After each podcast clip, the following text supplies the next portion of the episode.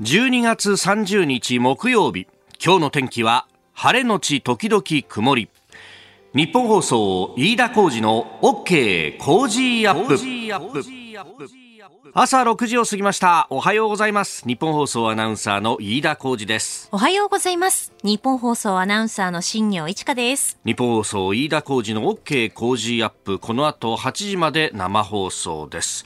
えー、年末ね、もう30日みそか、そして明日が大晦日ということでね、さすがにいい仕事終わって、で、えー、昨日あたり、今日あたり、今日は特にね、ちょっと寒さが緩みますんで、えー、ここで大掃除だと一気に片付けちまえと。えー、朝早起きしてらっしゃる方もいらっしゃるかもしれませんけれどもね。えー、えー、我々は、あの、31日までね、ずっと放送ありますけれども、まあ、さすがにこう、ニュースもね、なかなか、あの、いわゆる枯れてくるってやつですよ、そんなにニュースも出てこなくなっちゃうんで、で、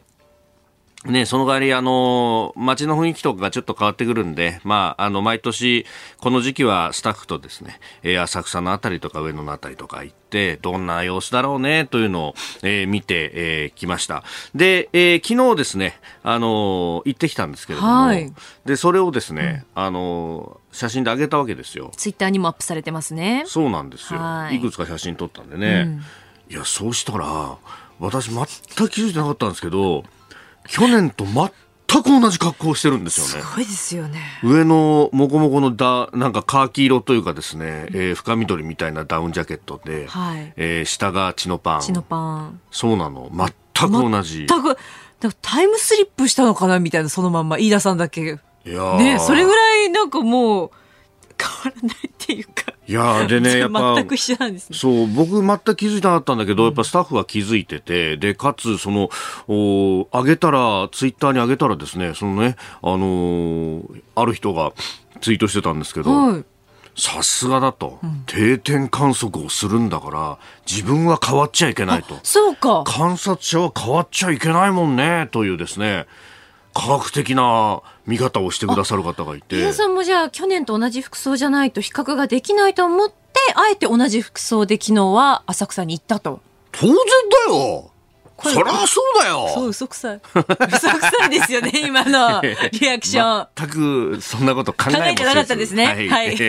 いや、でもね、やっぱ、あの、去年とは、人の流れ違うなっていうのはね、如実に、あのね、えー、雷門のところで上げた写真なんかもそうですけれども、はい、あの、大型のね、観光バスの止まるターミナルで話聞くと、まあ、やっぱり外国人の団体いないけれども、12月あたり、まあ、あの、9月、10月、11月、えー、秋口から団体の修学旅行のね、お客さんが来たんだ、なんて、えー、言ってました。まあ、ピークは5、60台ぐらいで、まあ、コロナ前はピーク300台ぐらいバス来てたんで、1日で、まあ、それ考えるとねっていう話はしてましたしたけど、まあそれでもパラパラしか来なかったあ一昨年あたりを比べると、だいぶ一息つくなという感じはありましたね。で、浅草寺抜けてロックなど行ってですね、それからアメ横に行ってきたんですけれども、はい、いや、アメ横は本当にすごい人いっぱいだったなという感じ、こんな感じでした。えー、上野のアメヤ横丁、アメ横やってきました。声出てるね。去年とは違うね。本当やっぱアメ横はこうでなくちゃね、えー、ちょうど上野と御徒町の中間点ぐらいなんでここが一番まあアメ横の中心一応マスクはしてるけど大きな声が出せるようになってますね。あこの辺は人が入り乱れてなかなか前に進めないっていうようなお押される押される。いいね。あのー、年末のアメ横っていうと、もう人がわーっと集まって威勢のいい掛け声があってっていうところで、はい、あのー、駆け出しの頃なんかもう毎年のように中継に行ってたわけですよ。で、それこそね、あのー、無線機担いでですね、はいはい、無線機からこうね、あの、電波出すためにアンテナをちょっと高く伸ばしてなんつって、うん、で、あのもうそこで拠点確保して、で、お前とりあえずそこから動くなと。ちょっとでも動いて人の波に飲まれてみろ。二度と帰ってこれなくなるぞみたいなね、えー、話をしてしてたんですが、ちょっとそんな雰囲気が、戻ってきたかなっていう人と人と肩ぶつかるなみたいなね。活気のある雰囲気でしたね。なんかさ、うん、それすら懐かしいっていうのは切ないんだけど、うんうん、切ないんだけど、やっぱ戻ってきたっていうのはね、あの、いいことだなって、声が出せるっていいことだなとちょっと思いました。えー、メールもね、結構いただいてまして、えー、お正月唯一の贅沢カニ三昧のために、えー、午前中、今日の午前中、アメ横へ買い出しに行きますと。カニカニカニ、お正月、カニしゃぶ、焼きガニ、カニ雑炊、カニ用に予算3万円用意しました。いいですね。ね、えー、ちょっとね、まあ、マスクで感染対策はしながら、お買い物は楽しんでくればと、ね、いうところだとも思いますし、その後ちょろっとですね、あそこのガード下の大統領、ね、もず焼き屋行ってきましたけど、いや、混んでるね。朝10時半だよ。11時前ぐらいですけど、はい、もういっぱいで入れない。あ、そうですか。なのよ。いや、なんか、だんだんそういうのもね、ちょっとずつね、戻ってくるといいなっていうね。うええー、私も何度もあそこ行ってはですね、この時期熱燗がさ、ポットで出てくるんだよ。魔法瓶に入っててね。えー、で、そのジョボジョボジョボジョボってお茶お茶がつついてくれるっていうね。もうね、ヘロヘロになるんだけど。懐かしい。そういうのがね、少しずついければいいなと。え、えー、この後、ここが気になるプラスでも、浅草の現状について、浅草でね、あの、いつもお話伺ってる、あの、大丸衣装店の、えー、大森さんにお話伺っていましたんで、えー、そんな模様もお聞きいただければと思います。あなたの声を届けます、リスナーズオピニオン。この OK 工事アップは、リスナーのあなた、コメンテーター、私、田新業アナウンサー、番組スタッフ、みんなで作り上げるニュース番組です。えぜひメールやツイッターで、えー、お寄せください。まあ、年末年始どう過ごされてるかとかもね、えー、ぜひお寄せいただければと思います。えー、今朝のコメンテーターは、明治大学准教授で経済学者、飯田康之さん。この後6時半過ぎからご登場です。えー、まずは、あ東京浅草の様子、リポートいたします。それから7時台取り上げるニュース、2021年上場企業の倒産が5年ぶりゼロの見通し、それからオミクロン株国内確認確認から1ヶ月が経ちました、え、さらに政府が共有する機械技術情報の漏洩について民間に対して罰則を検討するという経済安全保障について。そして、えー、教育未来創造会議、えー、さらにスクープアップのゾーン7時40分過ぎですが、えー、年末特別企画スナック研究家、えー、東京都立大学法学部教授で夜の街研究会代表の谷口光一さんと電話をつなぎましてスナック事情年末の飲食店事情コロナの影響というあたり聞いてまいります。今週はご意見をいただいた方の中から毎日抽選で5人の方に健康マヨネーズの定番人気商品5本入りのギフトセットをプレゼントしています。ポッドキャストや YouTube でお聞きのあなたにもプレゼントが当たるチャンスです。番組ホームページのプレゼント応募フォームから住所やお名前、電話番号を登録してご応募ください。ここが気になるのコーナーです。スタジオ長官各紙が入ってまいりました。えー、まあ、年末ね、えー、近づいてきているということで、まあ、各紙一面トップはバラバラという感じで、えー、特集記事などでね、えー、書いてきているというところも非常に多いというところです。朝日新聞一面トップは LP ガス代に設備費が上乗せされているという境界観光について、えー、その内訳の説明義務がないと、あの戸建てアパートに設置したガスの配管だとか給湯器などの費用を、えー、月々のガス料金に数千円上乗せして徴収するという観光があると。まあ、あの、もともと設備をこう作るときに、えー、まあ、LP ガス会社が住宅内のガス管無償で、えー、設置をすると。で、えー、無償対応なんていうふうに言われるそうなんですが、まあ、その部分をこう取り返すというところなんですけど、ただ、内訳に関しては、あの、特に説明がないと。まあ、確かにね、あの、うち、実家は横須賀、もともと LP ガスだったのが都市ガスに変わったんですけど、あの、だいぶ値段が違うと、これ何なんだろうね、みたいな話をしてたんですが、まあ、その辺、経産省などは、えー、内訳、せめて説明するようにしましょうよ、ということで、まあ、かねて問題視をしてきたというところの応用であります。えー、それから読売新聞は、潜水艦に長射程巡航弾、という、えー、政府が搭載を検討していると抑止力の強化が狙いと。まあ、確かにあの、あの、海上自衛隊の、まあ、潜水艦、このまさに虎の子というところ、海の忍者なんてね、えー、言われますけれども、日本のその潜水艦の、えー、操船したりとか、えー、作戦行動の技術というのはもう、世界でもトップだというふうにも言われていて、まあ、あの、特に今日本の潜水艦はね、えー、源泉持てないので、その、今のところは。えー、で、えー、通常型潜水艦でやってるんですけれども、そのこう静かさとかっていうのは、もうピカイチだというふうに言われているんですけれども、そこからこう出すミサイル、まあ巡航ミサイルがまずはこう考えられるところですけれども、まあそこから先、その、弾道弾的なものをこうどう使っていくのかも含めてですね、そしてまあ原子力潜水艦の方がより長い時間、まあ原理的にはあの隊員さんたちの指揮であるとかそのメンタルな部分が、えー、はまあ、一旦度外視すれば、原理的にはずっと潜ってられるということにもなるので、えー、このあたりがの抑止力というものの、まあ、第一歩になるのかもしれないと。まだ検討という段階ですけれどもね、えー、読売の一面トップです。えー、それから、あの、産経の一面トップは、日本とオーストラリアの、え、安保宣言改定というニュースなんですが、その脇が、えー、民主メディア消えたネット、立場新聞かな、えー、停止と。まあ、あの、英語でスタンドニュースというふうに言ってますけれども、もともと、まあ、アップルデイリーというね、えー、大手紙があって、まあ、これが民主派のメディアというふうに言われていたんですが、えー、今年の6月にこれが潰されました。で、えー、次はこのスタンドニュース、立場新聞だなというふうに言われて久しかった。で、立場新聞の方は、えー、経営者が自主的に引いたりだとか、えー、まあ、ちょっと香港政府側に、えー従順な姿勢を示したということがあって、まあ、ある意味泳がされていたところもあったと思うんですけれども、この年末に、えー、一気に、えー、編集長などなどが逮捕されたと。えー、で、あの、著名なね、えー、歌手のデニス・ホーさんなんかも、まあ、あの、経営に参画をしていたと、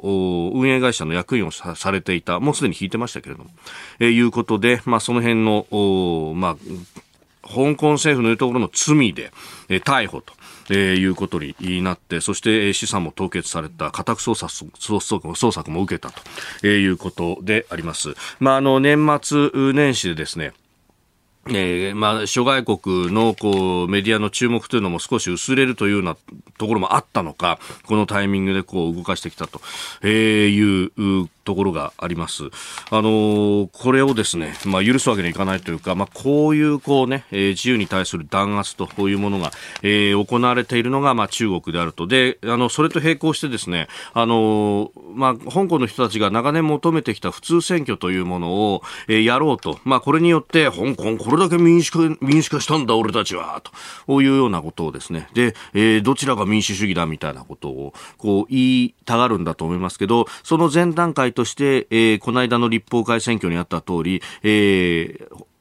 北京政府に対してういやつでなければ、もう立候補すらできないという、この全体の構図がすでに出来上がった。その上で普通選挙をやりますと。だからもう、あの、親中派以外は立てなくなった形で普通選挙をやろうが、その前段階として民主的でない、えー、仕組みがかまされているので、えー、いくら全員に選挙権があります。これは民主化が進んだ成果なんですと。えー、植民地時代も全員に選挙権はありませんでしたよね、というふうに言っても、結局、まやかし中中のまやかしであろうということは、まあ、拭いされないというところなんだろうと思います。で、あの、中国の国内、えー、これから先ですね、うん北京の冬季オリンピック・パラリンピックに向けて、ね、えー、こういったニュースだとか人権弾圧についてというのは、まあ、あの、あまり表に出てこなくなるかもしれませんが、年末にかけて、いろいろ出てきてます。この香港の話もそうだし、で、それ以外にもですね、あの、南京事件について、あの、30万人も亡くなったというふうにあの、北京政府公式発表してるけれども、いや、そんなに、そもそも人がいたのかどうかもわからないと、統計が怪しいということを、中国国内の、えー、歴史の先生がですね、まあそういった発言をしていたと。で、それが、あの、動画がネット上に上がって、えー、先生が糾弾されたっていうのが、事件が、えー、あったんですが、えー、それをですね、まあ、あの、いや、データとしては確かにそうだよね、ということを言った、えー、また別のですね、上海の専門学校の先生、えー、リー・デンデンさんという方だそうですが、えー、この人がですね、突如、えー、精神病院に送り込まれたということがあって、で、あのこれってそれこそ旧ソ連で、えー、もよく行われていたことで、えー、政府の意に沿わないような発言を公にした人を、えー、強制的に、えー、精神病院に送り込むといわば精神病院をですね、えー、牢獄のように使うというこう手法。全くこれ変わってないしこんな人権侵害をやっていいのかということでもあるしその国が、えー、オリンピックをこうやるということがどういうメッセージなのかということですね。そしてそれに対して、えー、我が国はどう向き合うのか外交ボイコットではないそういった言葉は使わないということを、まあ、政府側はおっしゃっていますけれどもそういった発言の一つ一つが、えー、同じ価値観を持つという西側の国々に対してどう映っているのかということも含めてですね、えー、今年から来年にかけてというのはうん日本にとっても正念場だし東アジア全体っていうところを考えても、えー、一つのターニングポイントになるのかかもしれないなというニュースが出てまいりました。ここが気になるでした。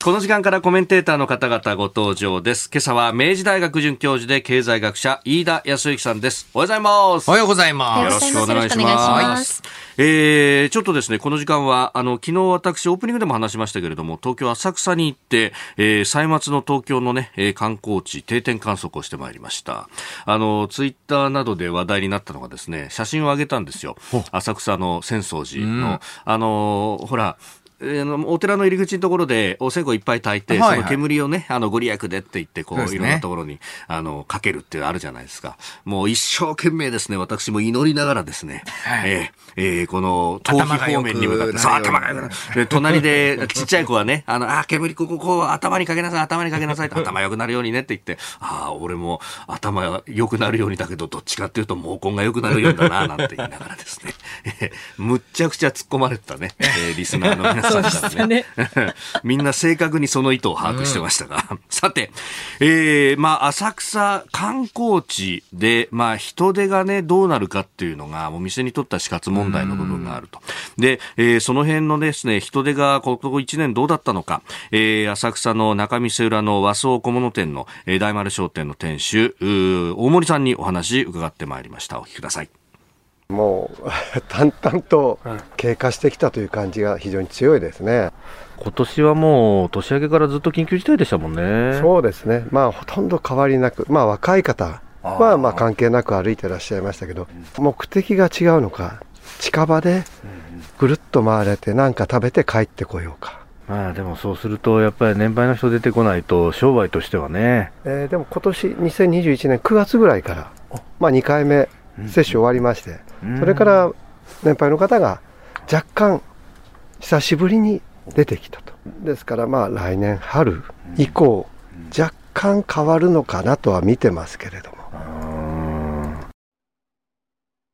えー、ということで、まあ、2回目接種がだいぶ進んできて、で、まあ、あの、感染者、PCR 陽性者の数が、こう、抑えられてきたところあたりから、まあ、可処分所得の多い高齢者の方々も浅草繰り出すように徐々になってきたと、うん、そこのこう部分の消費がこう戻ってこないと難しいよねって話をされてました、ね、まあ、そうですね、えー、で人流という言葉キーワードになりましたけれども、はい、人手自体はかなり回復してきているんですね。うん、で特に昼間の人流はまあえー、先月後半ぐらいからだいぶ正常化しつつあるんですけれども、はい、やはりですね、その一方で、皆さん、まあ、昼間は出歩くけれども、えー、夜の、まあ、終わりと言いますか。うん、はい。えー、まあ、飲みの締めがだんだん早くなってきてるんじゃないかということで、これまでは終電があピークだったのが、はい。それよりもうちょっと前に来るっていうイメージだと語ってらっしゃる飲食店の方とかも多いですね。なるほどね。まあそういうこう、生活サイクルの変わっちゃったっていうのは、いろんな商売に聞いてきますもんね。そうですね。うん、その一方で、やはり観光地ですと、はい、まあインバウンドは、まあほぼほぼゼロという状態続いています。これを国内の旅客でどう補っていくか。大体国内の旅客量が25%増えると、はい、インバウンドをフルカバーする感じになります。ああ、そうなんですね。この25%増をどうやって達成するかというのが、来年の国内観光業とか、あ陸運業のポイントになっていくんじゃないんですかね。なるほど。あの、このね、えー、大森さんにお話聞いたんですが、インバウンド、まあ、もちろん全くなくなっていると。で、まあ、あの、海外の方で日本に住んでる人とかがこう来て、で、あの、スマホで、こう、ビデオ通話でつないで、で、こういうタペストリーあるんだけどどうとかこう見せながら、で、あ、それがいいなんて言って買って、で、それをまあ、あの、送ってあげるみたいなことを、いや、見てるとそういうことやってるんですよね、みたいなね、話を聞きました。そう。まあ、あの、このご時世ですので、えインバウンドと、また国内需要だと、買うもの、好みのものというのがまた違ってくるので、え特にまあこういった伝統的な浅草のような観光地ですと、うん、そのまあシフトチェンジというのはまだしばらくは続くのかなと思いますね。えー、夜のその人手の部分についてはですね、後ほど7時40分過ぎ、えー、スクープアップのゾーンで、えー、東京都立大学の、まあ、スナックも研究されています法学部教授、えー、谷口浩一さんともね、えー、電話をつないでお話伺っていければと思います。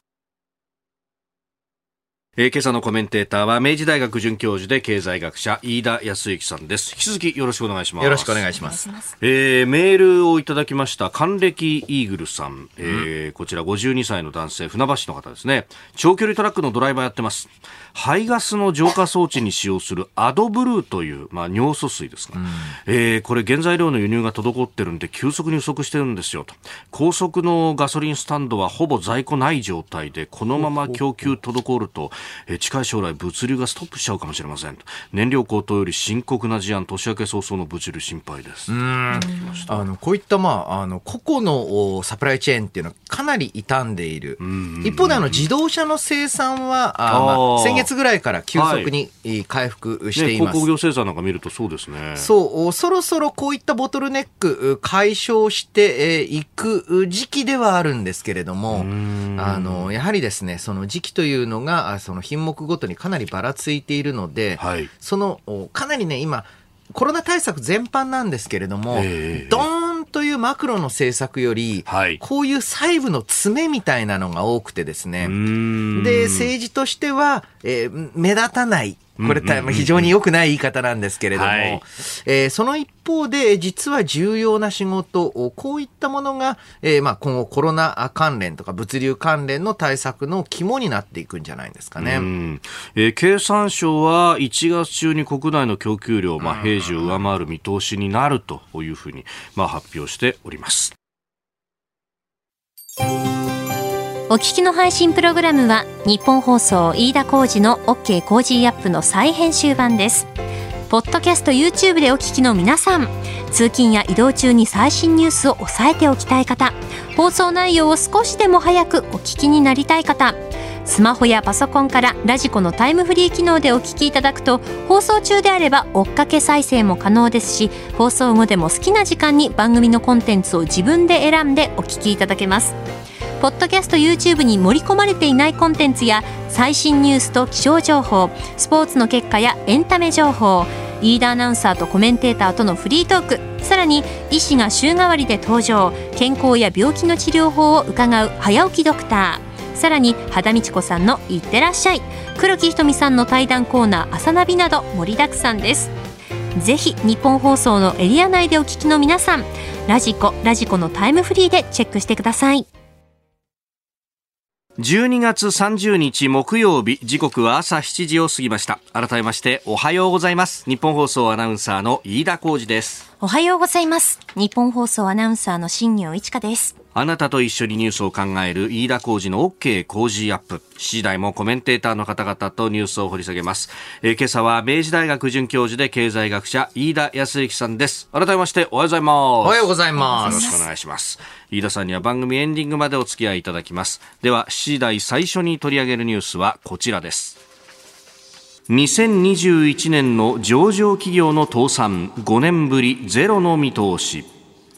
東京商工リサーチは29日、えー、昨日ですね、えー、2021年の上場企業の倒産件数が2016年以来5年ぶりにゼロになる見通しだと発表しました緊急事態宣言などで経済活動は影響を受けましたが国や民間の金融機関による資金繰り支援などが下支えとなった形となりましたまあ、無利子無担保のシステムというのがね、うん、まあ、かなり使われているようですね。うん。あの、皆さん、あの、まあ、一部勘違いしてされてる方もいるんですけれども、はい、この倒産っていうのは、うんうん、通常は資金繰りがつかなくて倒産するんです。はい。つまりはお金を借りることができる限り、企業ってのは一応形式上は倒産はしないんですね。で、えー、現在政府系金融機関を中心に、はい、コロナで売り上げが急減したあ企業、コロナで売り上げが全然減らなかったって企業あまりないので、そうですね。えー、まあ、その、それらの企業に対して、え貸付、えー、かなり、まあ、優先されたといいますか、優遇されたあ条件で行われますので、はい、それはまあ、あの、倒産は起きないです。で、えー、実際まあ1月から11月の倒産件数も、まあ昨年に比べて、えー、まあ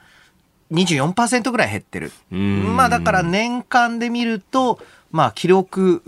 がある限りで数十年ぶりの倒産の少なさになるわけなんですが、これ別にですね、えー、企業の財務状態がいいって話には何もなってなくて、はい、えー、これはですね、えー、アフターコロナに大きな問題になってくる。つまりはもう始まってるところありますけれども、この、はい、コロナ関連融資の返済が始まる。だけれども、売り上げは戻ってないわけですよね。はいで、今後、雇用調整助成金であったり、えー、飲食、対面サービス業に関する補助金支援金もなくなる。で、えー、コロナ融資の返済も乗っかってくる。でも売り上げが伸びていないってなると、ここで、えー、かなり大規模な倒産。はい。えー、こういうのを逆刈り込み効果って言ったりするんですけれども、しばらく、まあ、これあの、もともとは疾病等のケースで言うと、たくさん亡くなる方が出ると、はい、次の年死者数が減るんですね。で、それと逆の影響で、ここまで倒産が抑えられると、はい、昨年、今年と溜まってきたまあ、そろそろ本来だったら倒産しそうな企業の倒産というのが、ポストコロナで発生する。で、そこから生じる連鎖的な資金繰りの悪化とか、はい、売りかけ、買いかけ、えー、金の縮小っていうのに対して、どうやって対応していくか。で、えー、いつどの時点でこの優遇融資の状態を外すか。はい、そしてそれが、あまあ、えー、連鎖的な倒産を招かないような施策をどうするか。この軟着陸っていうのが、来年の、まあ、前半はまだまだね、コロナ、との対策というのは続きますけれども、来年末ぐらいには大きな課題テーマになっていくと思いますね。うん。まあ、飲食やってる方とかね、あの、小売店とかお話伺ったりすると、やっぱこれ経済が回っていく段になって、手元資金はあまりないんだけど、仕入れはしなきゃなんないというところで、あの、資金繰りが、むしろ景気が良くなってきたところで悪化するんじゃないかっていう指摘がありますね。そうですね。あの、さらに言いますと、ええ、こういった場合、まあ、借り入れは借り入れですので、そこからさらに運転資金を調達するというのが難しくなる可能性がある。ああ、枠使い切っちゃってますね、もう。そうなんですよ。っていうふうに見られちゃう。そうですね。中堅企業の以上の企業ですと、これ金融機関と相談の上、はい、えー、まあ一部の、まあ、融資を劣後するっていうんですけれども、はい、優先順位を後回しにさせてもらうっていうタイプのローンが可能なので、はい、えー、中堅と一部の、まあ、スタートアップ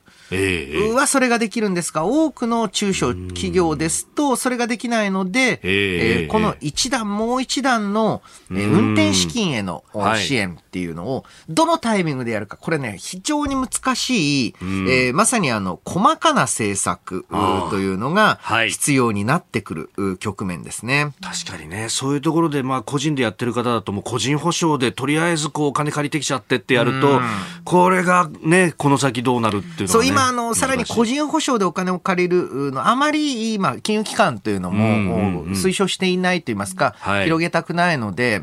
あの、そうなると、じゃあどうする、えー、まあ、どうやって資金繰りに目処をつけるのか。で、えー、実はあの、関東大震災ですね。えー、1923年の関東大震災の時も、はい、えー、その震災後に同様の問題が発生していて、で、それをいつ、まあ、震災手形問題っていうんですけれども、はい、その震災手形に関する特例をいつ外すのかっていうのが、その後10年近く、経済政策の中心の話題になりましたね。おはようニュースネットワーク。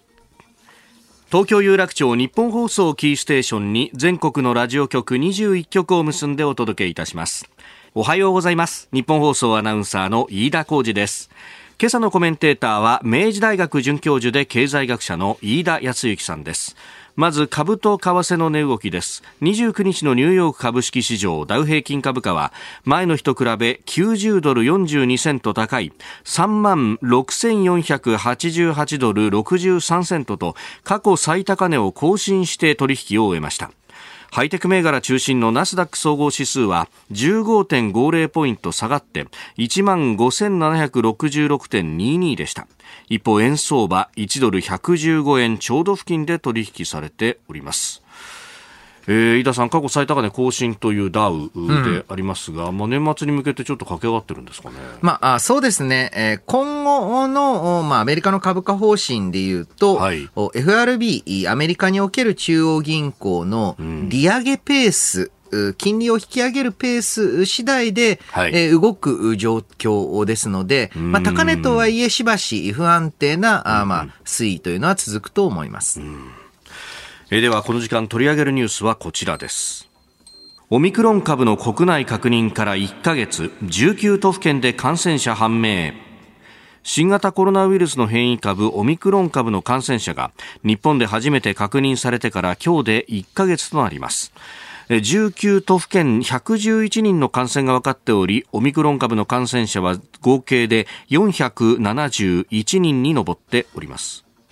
えー、まあ、あのー、もうね、ここんとこメディアの数字なんか見てると、濃厚接触者も含めて、こんな数字が、みたいなことが出てきてますね。いや、まあ、さらに言うと、このオミクロン株の感染者、あ471人なんてことは、まあ、多分ありえないんですね。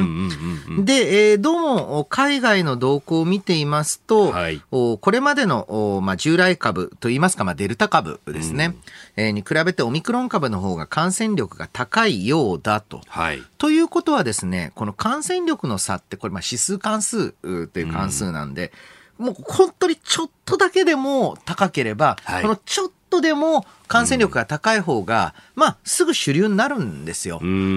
ですので、日本においても遅かれ早かれ、はい、えー、オミクロン株が主流の株になっていくことになると。で、その一方で、えー、アメリカ、あ今、あの、1週間の感染者数、まあ、週平均で24万人1日あたりの感染者で、えー、過去最多に、まあ、迫る勢いである。はい。と言いつつですね、えー、まあ、えー、日本よりはかなり状況悪いですが、うん、えー新たな入院者数とか重症者数を見ていると、はい、もしかしたらと言いますか、多くの方指摘していますが、オミクロン株の方が重症化、または死亡の割合というのが低い可能性があると。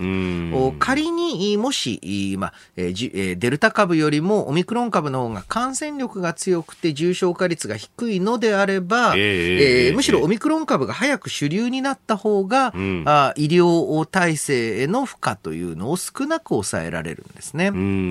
で、その意味でデルタ株入ってきた時とは逆の意味でオミクロン株がどのぐらい国内で増えているかというのは注目しなければいけません。これが一つと。はい、そして、感染力が強く、まあ、致命的な状況に至る可能性が少ない、低いということが分かったら、あと言いますか、徐々に明らかになっていくに従って、はい、感染者数を見ることがどんどん無意味になっていくんですね。えー、ましてや濃厚接触者、あの行動制限というのをきつくするというのも、はい、かなり、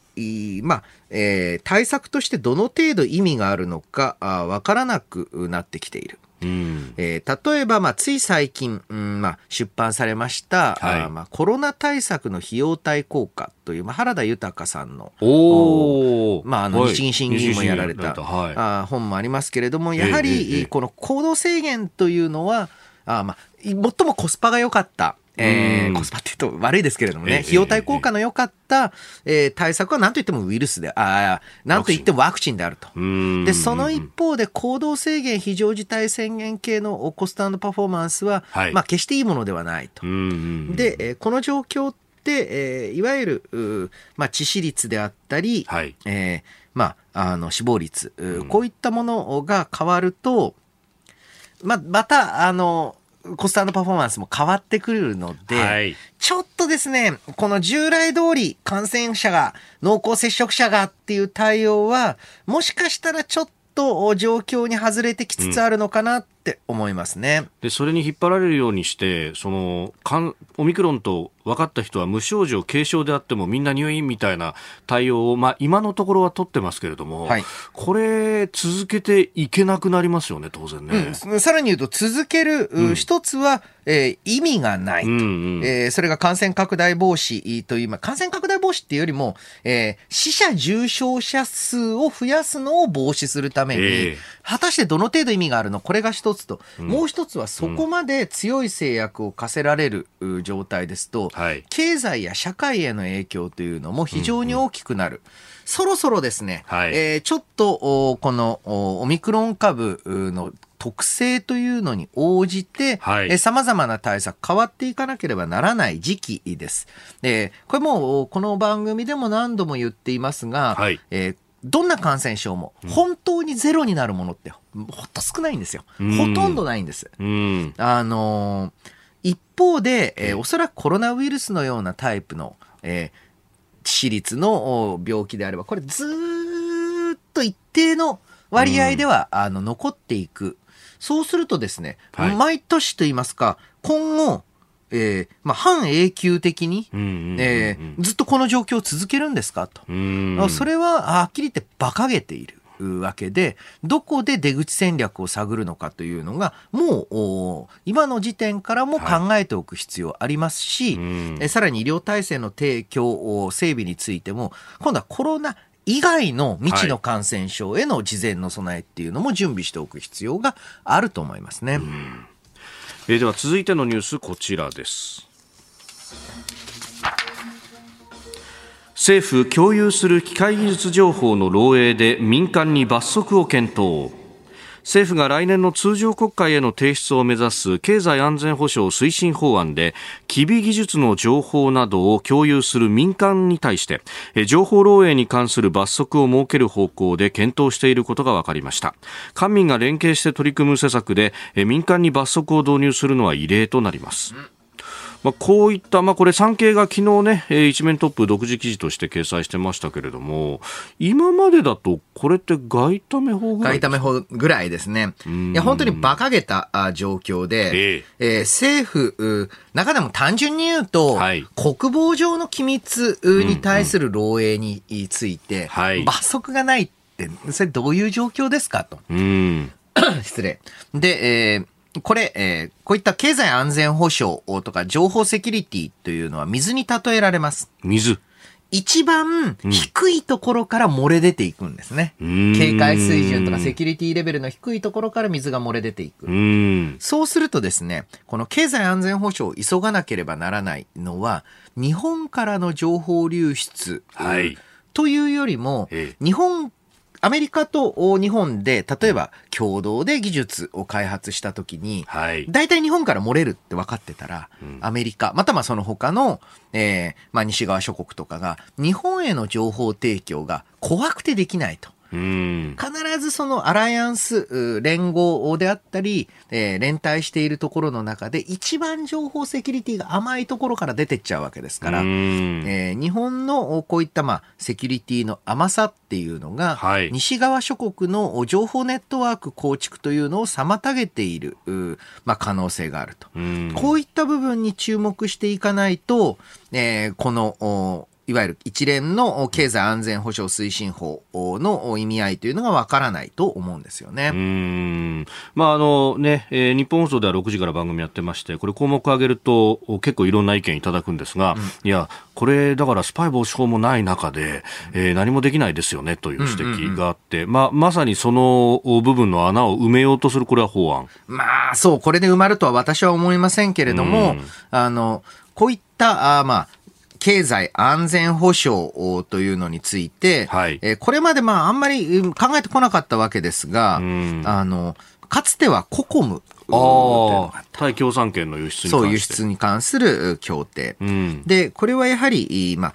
米、英、日、はい、えー、まあ、あとはまあ、オーストラリア、ニュージーランド等の諸国を含めて、うん、今一度ですね、えー、まあ、東側というふうに表現していいのかどうか分かりませんけれども、中華人民共和国を中心とした、まあ、あの、経済ネットワークとの、えー、情報共有とか、はい、機械輸出のあり方について考えていく必要を、再考していく必要はありますよね。うん。まあ、これね、えー、自衛隊もいろいろ企業との連携ってものはやろうとするけれども、うん、そこのところは結構こう、気を使わないとっていうのは皆さんおっしゃって、ね、いや、それはそうです。防衛装備品等もですね、ね、はい、えー、軍が、または自衛隊が独自で開発するなんてことありえなすに。うん、うん、うん、う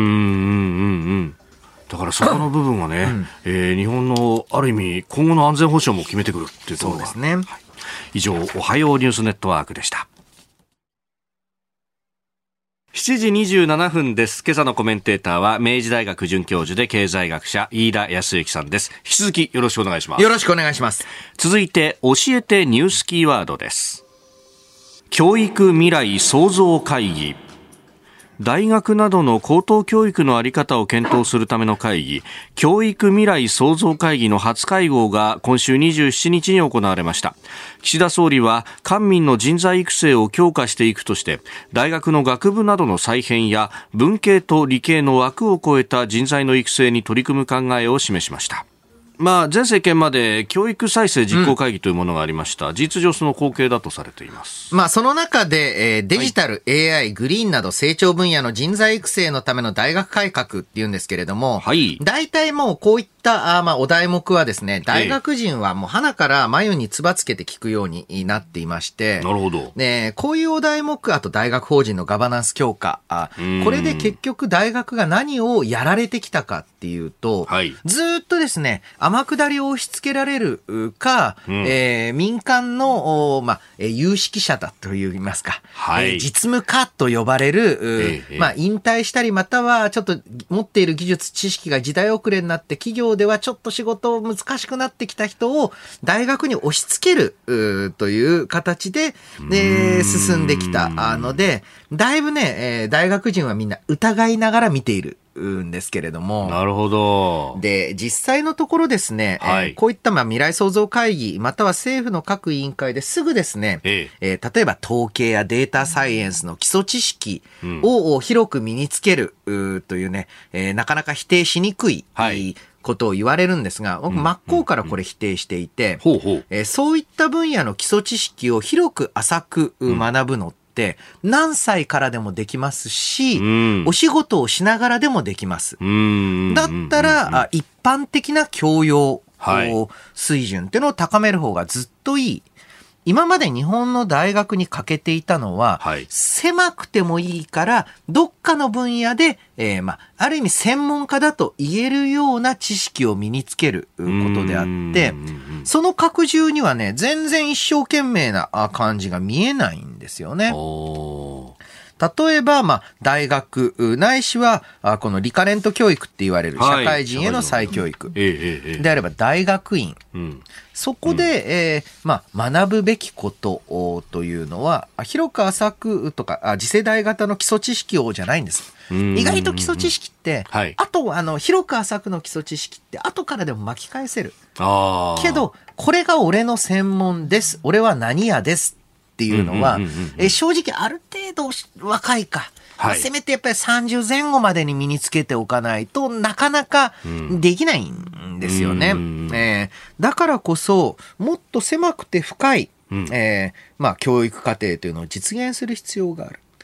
例えばですね、はい、えー、日本の大学教育大きな問題なのは、うん、大学卒の肩書きって使えるのって正直例えばな何々大学と、はい、東大法学部を出ました、うんうんうん、それが生きるのって、うん、えー、新卒就職の1回だけなんですよ。ああ、確かにね。そう。ですね。うん、それなんでかっていうと、はい、大学で学んだことっていうのが、資格じゃなくて、えまあ、そういった、まあ、ずっと一生取っとける資格と社会に見なされてないし、はい、その一生取っとける資格のようなことをこれまで大学はあまり教えてこなかった。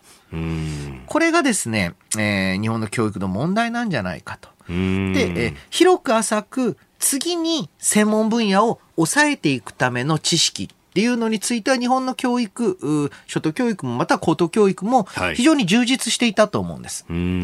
い、一方で、えー、特にまあ文系については、えー、この専門分野っていうのの育成に、まあ、一生懸命じゃなかったですし、えー、いわゆる教員配置、はい、つまりは学生、えー、一人当たりに何人の教員がいるか、えー、そういう学生教員比率からしてもそういった教育が不可能なシステムになってた。もし、こういったあの変えたいのであれば、はい、まあ、せめて、えー、まあ、重点化、国が重点化する、まあ、国立大学の中のさらに一部かもしれないですけれども、えー、教員学生比率、えー、教員倍学生半分ぐらいの改改革をし、その中身というのを変えていく必要があるんですが、うん、なんかですね、はい、えー、社会人経験がある人を教員に。ああ、ビジネスの思想を吹き込むみたいなことを言いがちです、ね、正直ですね、はい、えー、これ、15、えー、まあ大体半期15回、はい、2単位だったら90分授業ですけれども、うんうんうん、90分の新ネタオリジナル公演を半年で15本やる。うんできないと思いますよ。いや、全部新ネタでフリートーク無理ですよ、ね、無理ですよ。そう、オールナイトニッポンやるみたいなもんですよ。そうそうそう。だからもう相当腕がある人じゃないと、引っ張れないものなんですよ。で、我々大学教員がなぜ講義ができているかって言ったら、えー、例えば私だったらミクロ経済学、マクロ経済学、統計学みたいな学問体系の説明をしながら、なるほど。ちょいちょい現代の日本経済の話を挟んでるからできるだけなんですよね。うん、やってみろと。そうそうそう。お送りしております OK 工事アップ。お相手、私日本放送アナウンサー飯田浩二と、新業一華がお送りしています。今朝のコメンテーターは明治大学准教授で経済学者飯田康之さんです。引き続きよろしくお願いします。よろしくお願いします。ます続いて、ここだけニューススクープアップです。この時間、最後のニュースをスクープアップ年末特別企画、スナック研究家に聞く飲食店夜の街の現状。緊急事態宣言などが解除された今年10月以降回復基調にあるものの依然として厳しい状況が続いているのが飲食業界であります、えー、この年末の飲食店事情どうなのかそして夜の街の状況は今朝は年末特別企画として詳しい専門家の方にお話を伺います。というわけでですね、えー、スナック研究の専門家の方を。まあ、の法哲学者の先生ですけもともと都立大学の法法学部教授、法哲学者でいらっしゃいます。はい、しかし、この朝早くに叩き起こすと大変申し訳ないところがあるんですが、はい、えー、夜の街研究会代表、谷口浩一さんと電話をつないでお話を伺います。谷口先生、おはようございます。おはようございます。谷口です。よろしくお願いします。よろしくお願いします。あの、朝早くから本当にすいません。いえいえ。え、まずですね、あの、先生のこのスナック研究について伺いたいんですけれども、その、はい、すどういうきっかけがあったんですか？えっとですね、あの最初はあの2015年にサントリー文化財団さんの方から研究助成いただいて、はいまあ、いわゆるスナック研究会っていうのを始めたんですね、えー、でそれが最初だったんですけれども、はい、まあ、コロナになってからですね、新たにまたサントリーさんから助成を取って、はい、まあ、以前はスナックだけ研究してたんですが、はい、実は今はですね、夜の街全体を対象として、その、えまあ、夜の街研究会というのを立ち上げてまして、はい、飯田先生も実はそのメンバーの一人です。はい、お世話になっております。で、まあ、最初のスナックの話に戻るとですね、えー、え。っと、そのスナックについて研究して、白水社から日本の夜の公共圏スナック研究除雪っていう本を出したんですけれども、まあ、どういうことを研究したかというとですね、最初2015年年に研究を始めた時には、10万件ぐらい日本中にスナックがあったんですけれども、10万件も店舗がある業態について、その全然研究がないのちょっと驚いて、まあ、これはやるの面白いかなと思って始めたのがありました。で、始めた時にですね、そもそもなんでスナックっていう名称なのかとかですね、まあ、いつ誕生したのかとか、あるいは、あの、まあ、どうしてこういう、その、今のような、あの、営業形態になったかとか、あるいは、まあ、全国で、まあ、どこにどれぐらい分布してるかとかをいろいろ調べると、あまあ、やっぱこう、夜の世界で、日本のこう少しこうかたどってるような形で、スナックというのが存在してるんだなっていうのが分かって、まあ、そういう感じで研究して、まあ面白いもんだなと思って始めたのがまあ最初だったわけです。うん。先生、スナックの定義っていうのはどういうものになるんですか？あそれはいつも聞かれるんですけれども、これは実は結構難しい問題で、まあ、ごく簡単に説明するとですね、まあ、ママかマスターがいて、まあ、カウンターで接客するお店ですよね。だからまあ、いわゆる付属営業の許可取ってるキャバクラとかそういうところだと横についてお酌したりとかあるんですけれども、はい、まあ、カウンター越しで接客すると。あとはですね、まあ、キャバクラとかだと、疑似恋愛的なところがあると思うんですけれども、まあ、スナックの場合には、あの、まああのまあ、おばあさんのそのまま、ママさんとかもいますけれども、うん。うんうん、のね、はい、そうです、そうです、まあ、高齢の方ですね、ちょっと朝早いんで、はい、まあでまあ、どっちかというと、そのおしゃべりをその楽しむ感じで、まあ、お店の方だけじゃなくて、そのお客さん同士でもあの盛り上がったりっていうのがあるっていうのが、はい、他のそのまあ水商売とは大きく違うところだろうと思います。うん。カラオケっていうのは、一つあの必須条件になりますか？うん、カラオケがないスナックっていうのもあるんですよね。で、まあ、後でももしかしたら話出るかもしれないんですけれども、はい、スナック自体が始まったのは1960年の前回の東京オリンピックがあった時なんですけれども、その時にはまだカラオケがないんですね。ジェクボックスとかしかない。カラオケがですね、大体今みたいな形で、あの、まあ、夜の街に出回る1980年ぐらいになって、こう、いわゆるオートチェンジャーとか出てくるような感じで、今みたいな感じになってるんで、大体今みたいな形のスナックの原型っていうのは、1980年初頭ぐらいにできたと考えていいだろうと思います。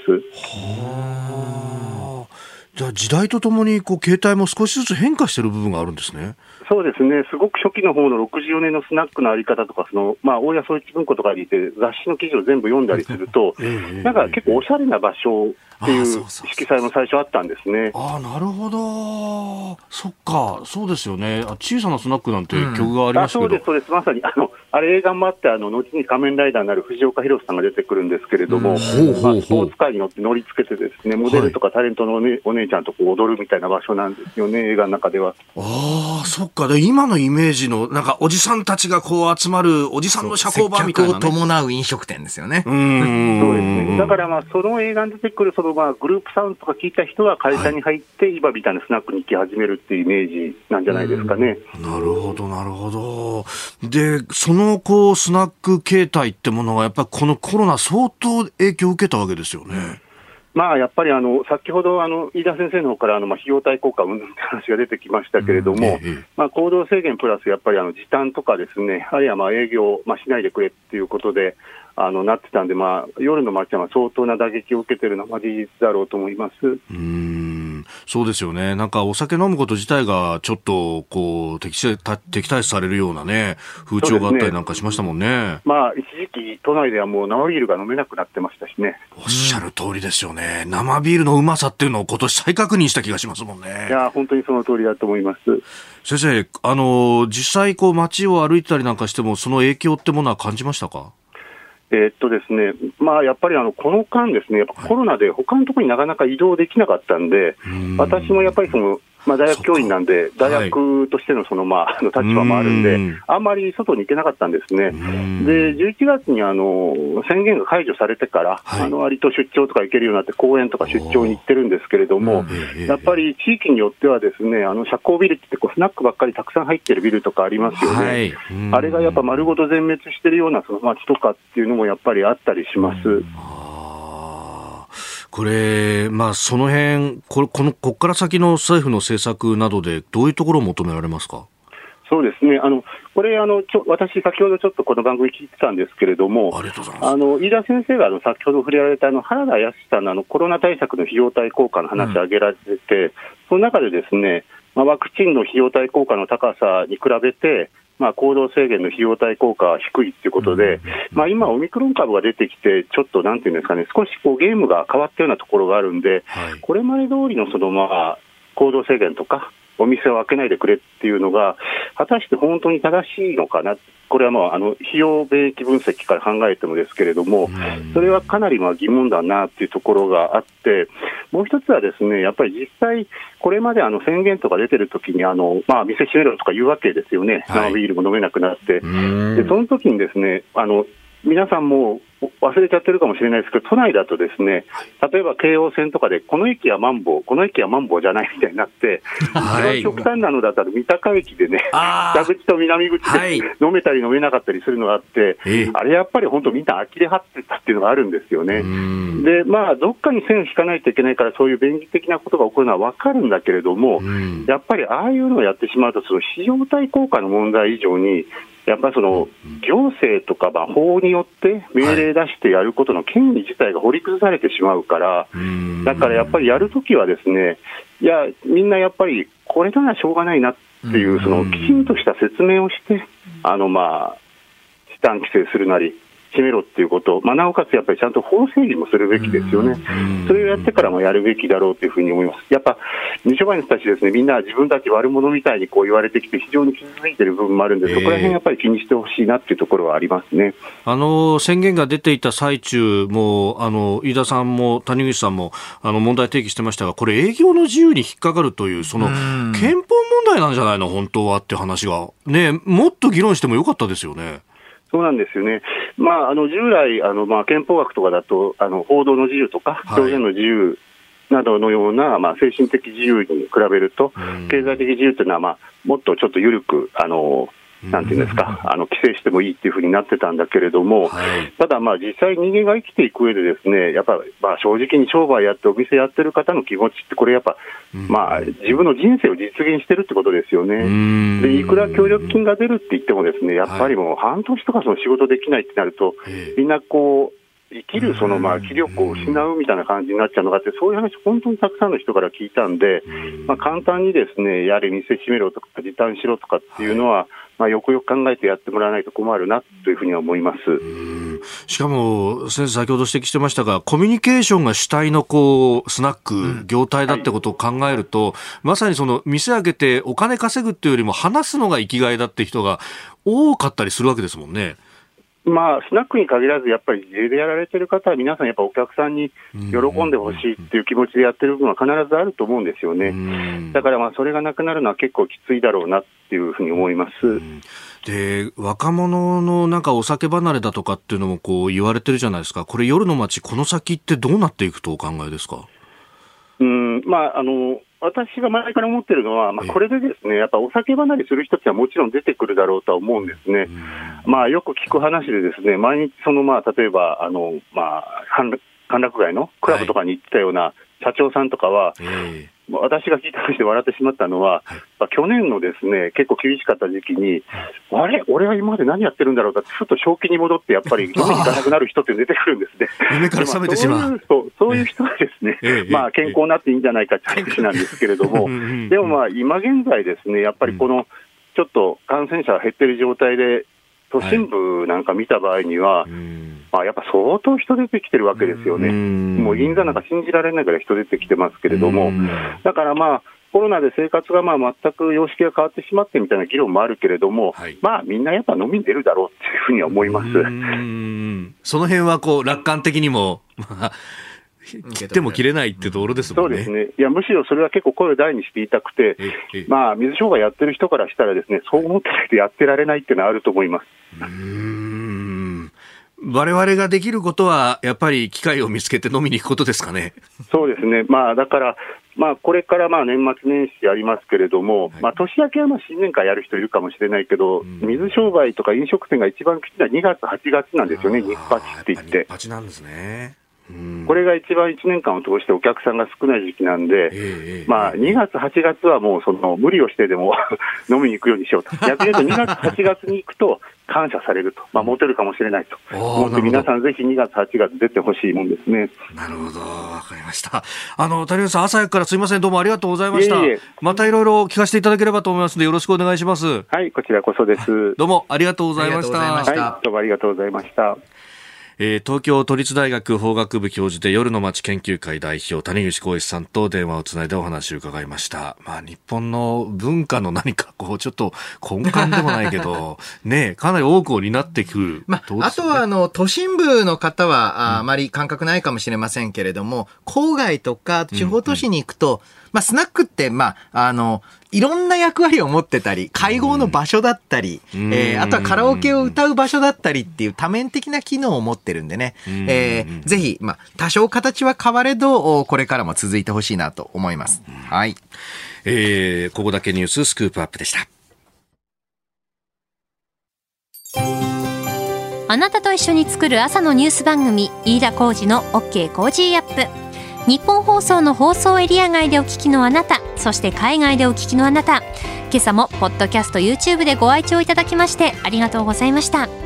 飯田浩二の OK コージーアップ東京有楽町の日本放送で月曜日から金曜日朝6時から8時まで生放送でお送りしています。番組ホームページでは登場いただくコメンテーターのラインナップや放送内容の原稿化された記事など情報盛りだくさんです。また公式ツイッターでは平日は毎日最新情報を配信中。ぜひこちらもチェックしてください。そしてもう一つ飯田浩二アナウンサーの「夕刊富士」で毎週火曜日に連載中の飯田浩二の「そこまで言うか」こちらもぜひご覧になってみてください。12月は忙しい季節。ぜひニュースチェックは AM、FM、ラジコはもちろん日本放送のポッドキャスト YouTube でチェックしてください。